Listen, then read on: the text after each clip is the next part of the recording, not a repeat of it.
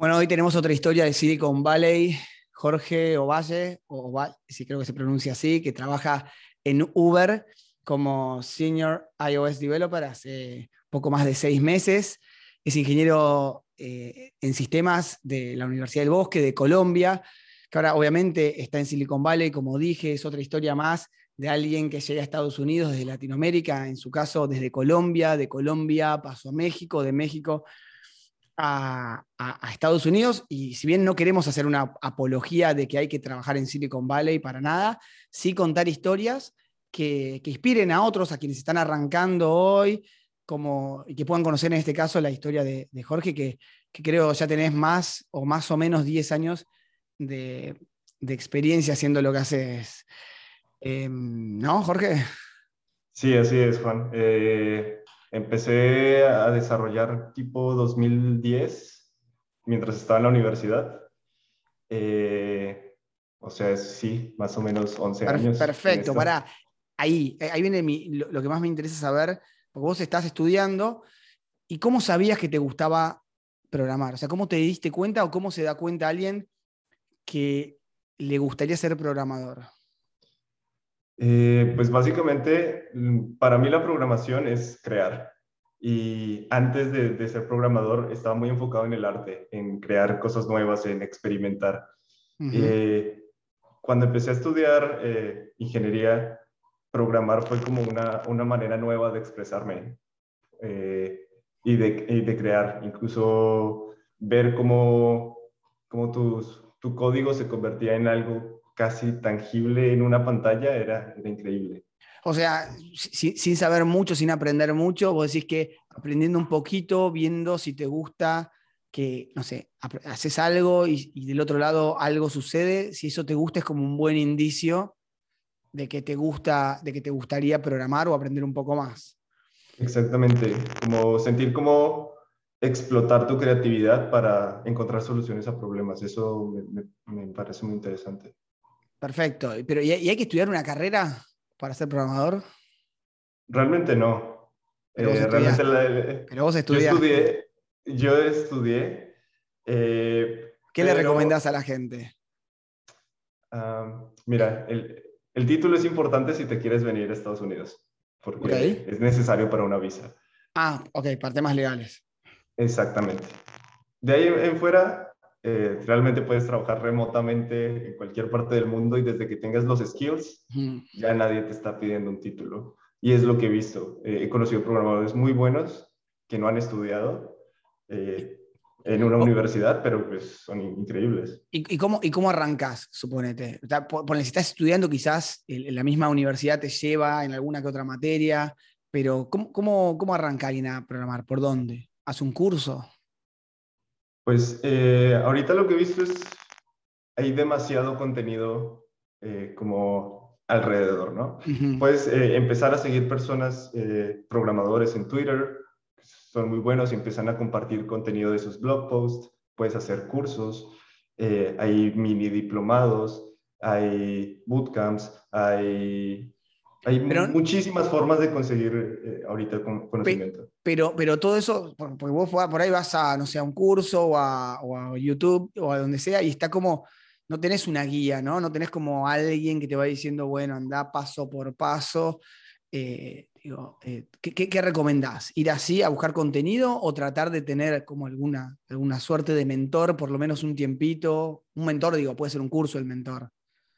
Claro, eh, bueno, si tienes la suerte de, tener algún amigo que es programador, puedes eh, empezar a compartir ideas y, que sea como tu mentor. Eh, por otro lado, hay plataformas muy grandes también donde puedes empezar a hacer como tu carrera. No sé, podría decir Platzi tal vez. Bueno, está bien. Como para que alguien ahora entre a Platzi y mire algún curso que puede, que puede haber ahí. Exactamente. ¿Y, cuánto tiempo tardás, digo, hasta saber algo como para que alguien te, contrate? Mm. te digo esto porque, viste, uno lee el diario y te dicen aprende a programar y gana mañana, no sé, 80 mil dólares al año. Y no, el programador gana 6 mil dólares por mes, lo cual no sé si es tan así. Por eso te pregunto para ver ¿cuánto tardás en, en, que alguien te quiera contratar? Mira, eso yo siento que es muy subjetivo, porque depende de cuántas horas le dedicas al día para aprender algo, ¿no? Es como, tú tienes una guitarra detrás tuyo. Y, le dediqué muy poco. Y, si, si, le dedicas una hora al día, pues te vas a demorar muchos más años. Si le dedicas tres horas al día, vas a demorar menos. Entonces, eh, entre, entre, más le dediques y más puedas demostrar los skills que tienes, ya sea creando proyectos personales, porque creo que es, es lo más importante. Si, si tú no tienes experiencia, poder trabajar en algo, aunque sea personal, para mostrar, es lo más importante. Porque así una empresa se va a interesar en ti. O sea, algo personal, decís, por ejemplo, vos sos iOS developer, decís, che, bueno, estoy aprendiendo iOS para hacer aplicaciones en, de iPhone. Eh, y un proyecto personal sería, no sé, una idea de una aplicación para resolver alguna problemática en particular. Eh, Exactamente. E, ese es mi caso personal, por ejemplo. Yo aprendí a, hacer iOS eh, leyendo pues, documentación de Apple y haciendo mis propias aplicaciones. Entonces veía eh, tutoriales en YouTube y utilizaba esos tutoriales para crear mis propias aplicaciones. Y yo no tenía un trabajo formal de iOS hasta que había hecho unas 10 aplicaciones personales. Ah, o sea, estuviste un buen tiempo. Sí, trabajaba en, eh, como freelancer en cosas ya de frontend, de backend y demás, pero iOS no hacía eh, profesionalmente, pues pago, por así decirlo. Y, y las 10, o sea, hiciste 10 aplicaciones que se te ocurrieron a vos. Sí, exactamente. Y, ¿Pero eran aplicaciones que tenías la idea de que les vaya bien o, las construías por construir? Decías, bueno, voy a hacer una aplicación que sea una red social, no me importa que no la use nadie, yo solamente la voy a hacer. Eh, es que no imaginaba en ese punto eh, cosas tan grandes como una red social, ¿no? Hacia, no, bueno, te di el ejemplo. Eh, cosas, cosas pequeñas, así como, oye, estaría, estaría cool tener una aplicación que me recuerde tomarme mis medicamentos porque no sé, no encuentro una que me guste. Entonces, decido a solucionarme ese problema a mí con una aplicación y durante el trayecto aprendo un montón de cosas de programación, me soluciono un problema a mí mismo y es posible que incluso a alguien más le interese mi aplicación y pues eh, pueda volverlo un negocio o, venderla o, ganar algo con, ella más allá del conocimiento, ¿no? O sea, para vos era importante tener esa, esa motivación de que por ahí la aplicación servía ¿O te, daba eh, eh, de, hecho, esa era como una motivación secundaria. La, real era poder jugar con, con iOS, poder jugar con este código que no entendía al, principio y poder crear algo que tuviera en mi mano. Eso era lo más impresionante en ese momento. En tu caso hiciste 10, no importa. Supongo que hubieras hecho 5, pero también con 10 creo que está bien el ejemplo. Hiciste 10 y vas a tu primera entrevista en un trabajo vos nunca trabajaste, podés, o sea, está bien, era freelance en, otros temas, eh, pero vas a, tu primera entrevista. Suponete que no te contratan. ¿Qué haces? ¿Haces tu aplicación número 11, la 12? Digo, ¿seguirías tu recomendación a alguien que viene haciendo su portfolio personal de productos? Sería, seguí. No, de hecho, eh, en mi experiencia personal, lo que pasó fue, me enfrenté a una entrevista de trabajo como, como iOS engineer y me fue súper mal, muy mal. ¿Y habías hecho 10 aplicaciones? Las cosas que tú aprendes con, eh, con tutoriales no siempre son las mejores prácticas. o, o, te acostumbras a hacerlo como lo hacen en el tutorial, pero no sabes la razón o el trasfondo de por qué toman las decisiones como las toman. Entonces, cuando me enfrento a una entrevista de trabajo, me hacen un montón de preguntas técnicas de las cuales yo no tenía contexto, no sabía cómo responder. Entonces lo que hice fue anotarme todas esas preguntas. Las, me las guardé.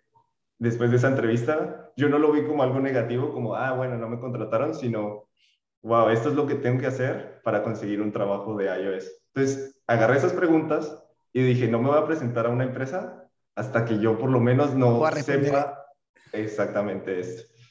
Ok, o sea, vos podrías haber hecho, está bien, no importa, no digo que, lo tengas que hacer, pero tres aplicaciones o, lo que fuera, digo, podrías haber estado menos tiempo aprendiendo iOS, si querés, y haber aprendido eh, lo que hacía falta para pasar esa entrevista. Exactamente. Ok, es interesante, es como que las entrevistas en sí tienen, llevan un aprendizaje y una experiencia entrevistándote. Em, Y, o sea, ahora estás en, en, Silicon Valley. ¿Llegar a Silicon Valley fue como algo premeditado cuando arrancaste en, en Colombia? Vos sos una persona universitaria, digo, me, imagino con cierta formación, ¿por ahí lo veías como algo aspiracional o no tanto? Eh, durante la universidad como sí lo veía, como algo aspiracional, como que todo el mundo habla de eh, entrar a empresas de Silicon Valley, es muy complicado. En ese tiempo solo se hablaba de, Google, eh, pero pues con el tiempo fueron apareciendo nuevas, ¿no? Facebook, Twitter, Amazon, Uber ahorita, tal vez. Eh, entonces, en ese tiempo sí, luego empecé a trabajar con startups y, de cierta manera eh, Silicon Valley ahora era lo que sonaba, ¿no? Venir a, crear tu startup aquí, poderla crecer, poderla llegar a un punto tan grande como, como Google, Facebook o, demás, ¿no? Eh, pero ahorita hay hubs tecnológicos en todo el mundo. Entonces, no, no siento que, que sea obligatorio venir aquí a Silicon Valley. Pero, por ejemplo, vos llegaste ahí y se siente como que estás en las primeras, en, las primeras ligas o en la primera liga, digamos, como estar jugando al fútbol en la Premier. Eh, estando ahí, ¿se siente diferente? ¿Te juntás con gente que es realmente eh, diferente? ¿O, podrías estar, es igual a estar programando en México como estabas hace unos meses atrás? No, sí, sí se siente algo diferente. Sobre todo porque todas las personas con las que socializas aquí están solucionando problemas para millones de personas. Tal vez eh, tus amigos con los que te juntas en, en, México o en Colombia o en Argentina o donde sea, están solucionando problemas un poco más pequeños, más locales, que no afectan a todo el mundo. Por ejemplo, aquí cuando tienes un release, afectas cientos de millones de personas. Y, y eso es, es, un, nivel muy global, muy grande. No, sí, me imagino, me imagino. Che, y, y, y, yendo a eso, o sea, me imagino o sea, que te debe gustar el hecho de que, de que lo que hagas impacte a mucha gente, pero y seguramente hayan cosas que no te gustan para nada de tu profesión. ¿Qué, qué, qué es lo que vos considerás que es lo peor que tiene hoy la profesión del programador para vos? Para vos, Jorge, digo, ¿no? Por ahí para otros es otra cosa. Claro. Eh, bueno, para mí lo que se me ha hecho que es muy cansado es que es un entorno muy competitivo. Entonces hay muchísimos egos en el ambiente de yo soy el mejor programador o tú eres el mejor programador o yo soy el mejor ingeniero y hay muchísima competitividad en el ambiente y eso te genera estrés y ansiedad, ¿no? ¿Y quién es el mejor para vos? ¿O qué, es ser buen programador? es una pregunta complicada porque es, subjetivo a, cada quien. Para mí un buen programador es alguien que entrega buen trabajo, alguien que se esmera en, en ingeniería y en hacer una solución óptima para un problema, pero tal vez para, un, eh, para otra persona un buen programador es alguien que entrega lo más rápido posible o alguien que conoce todos los aspectos de un sistema, ¿no? Entonces, hay diferentes perspectivas para, para ver eso. pero según la necesidad te pueden, pueden requerir distintos tipos de perfiles. A veces por ahí si es algo que están construyendo un producto nuevo, no importa tanto la escalabilidad del código, si importa que vos puedas rápidamente crear algo, ¿no? Y por ahí para esa necesidad es mejor un programador que, que saque código más rápido. Y para otras situaciones, por ahí es mejor otro. O, no, o para vos no, para vos eh, siempre... es una forma de verlo. Eh, eh, trabajando en, startups me di cuenta que hay que, hay que tener un, balance entre sacar rápido las cosas, pero también hay que hacerlas bien en ingeniería, porque si las haces simplemente rápido, no, puede que no tengan buena estructura. Y ya cuando lo vayas a usar en la vida real, se te pueden después, sí, claro. después tenés el costo de que no, la cosa no funciona y rehacerlo o refactorizarlo. Al final te toma mucho más tiempo. Che, y nada, cierro ya con la última para hacerlo cortito y darle a la gente lo, que necesita y no mucho más. ¿Qué, es lo que para vos más te gusta de, tu profesión como, como programador en, como programador, ¿no? Digo, hoy estás en Uber, pero ¿qué es lo que más te gusta de tu profesión? Lo que más me gusta es, es crear, es, crear cosas que, que yo puedo usar. O sea, cuando sacas tu celular, por ejemplo, en mi caso, o ves algún amigo tuyo usando una aplicación y poder decir yo hice eso, es como... Y claro, en, tu caso te debe pasar todo el tiempo, la gente tomando Uber está, eh, sí, estás todo el tiempo preguntando, che, hiciste esta, eso está muy bueno. Sí, entonces eh, es muy satisfactorio ver eso, como que lo que tú haces tiene un impacto en tus círculos cercanos. Para mí. parece genial. Bueno, Jorge, espero que esto le sirva a muchos programadores que hoy están arrancando. Eh, gracias por todo, la verdad, muy copado y muy buena predisposición de tu parte, que estás allá. Ahora son las 2 de la tarde en, en Silicon Valley, así que debes tener que seguir con tu trabajo. Bueno, gracias por tu tiempo. No, no, Juan, un gusto.